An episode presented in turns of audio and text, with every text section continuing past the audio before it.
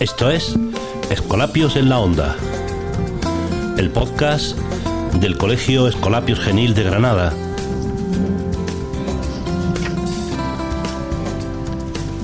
Hoy es 15 de diciembre de 2020 y comenzamos la tercera temporada. Quédate con nosotros.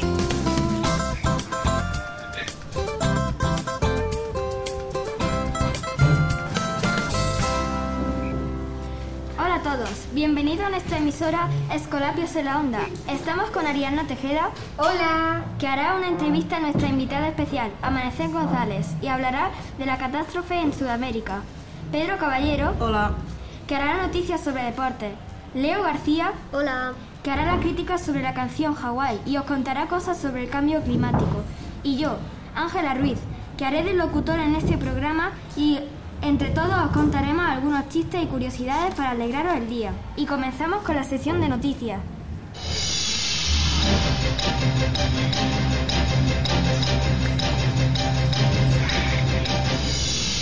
Muere Diego Armando Maradona, una leyenda del fútbol. Esto sucedió el 25 de noviembre en la ciudad del Tigre, Argentina. La muerte fue a causa de un paro cardíaco y se acusa al doctor de Maradona. Él mismo afirma que no fue acaso hecho, solo fue una cosa inevitable. Este jugador ganó muchos trofeos como por ejemplo el Mundial de 1986, la FIFA, World Cup, Gandelball, etc. Que en paz descanse.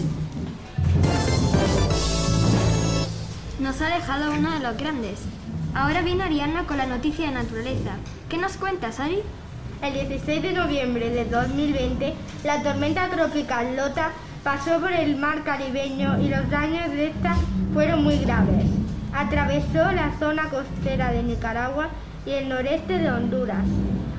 En Honduras, por segunda vez en menos de un mes, se avisó a la, población para evacuarla. En su peor momento, se dice que la tormenta alcanzó los 193 kilómetros por hora y eso provocó mucho más frío y tormentas más fuertes. El ciclón ha dejado 261 fallecidos y solo en 6 países y 99 desaparecidos. Espero- esperemos que se recuperen de los daños. Leo, ¿qué nos cuentas tú sobre el cambio climático? Las reducciones sostenidas de las emisiones hasta cero neto son necesarias para estabilizar el cambio climático. Las emisiones de CO2 en 2020 se reducirán entre un 4 y un 7%, estimado al 2020 debido a las políticas de confinamiento de COVID-19. Lo que significa que en este año ha habido menos emisión de CO2 y por lo tanto menos calentamiento global. Le hemos dado un respiro a la Tierra, ¿verdad? Aquí termina la sección de noticias.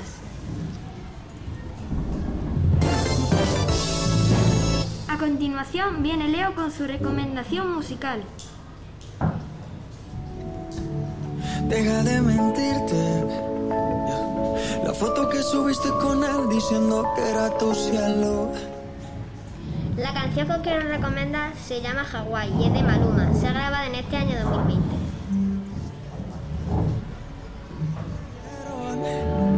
Por mí te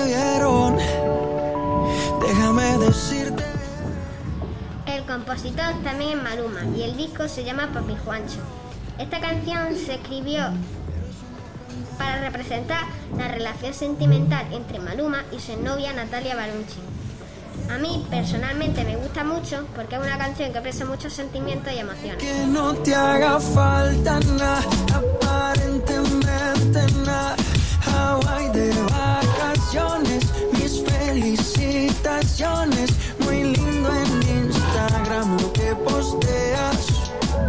Pa' que yo vea cómo te va, pa' que yo vea.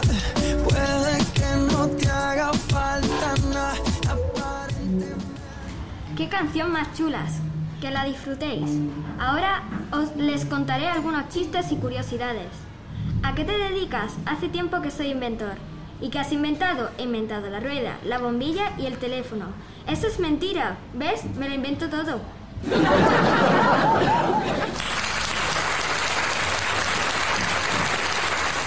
Jefe, aumentame el sueldo, que hay cuatro empresas detrás de mí.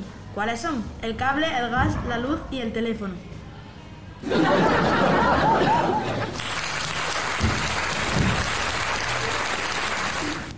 ¿Dónde está el bebé de la casa? Mamá, por favor, que ya tengo 22 años. Entonces, ¿te vas a buscar trabajo ya sin vergüenza? Aquí estoy, mami, aquí estoy.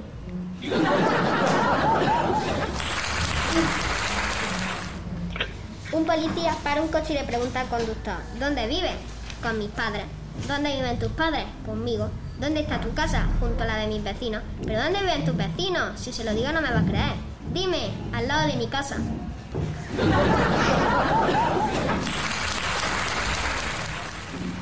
¿Usted es visco? No, lo que pasa es que tengo un ojo tan bonito que el otro se le queda mirando.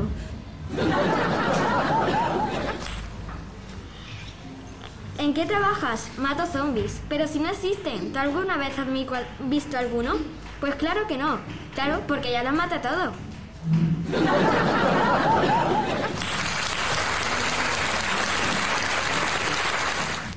Y ahora os contamos algunas curiosidades. ¿Sabéis que cuando nos miramos al espejo nuestro cerebro capta que somos siete veces más guapos de lo que somos en realidad?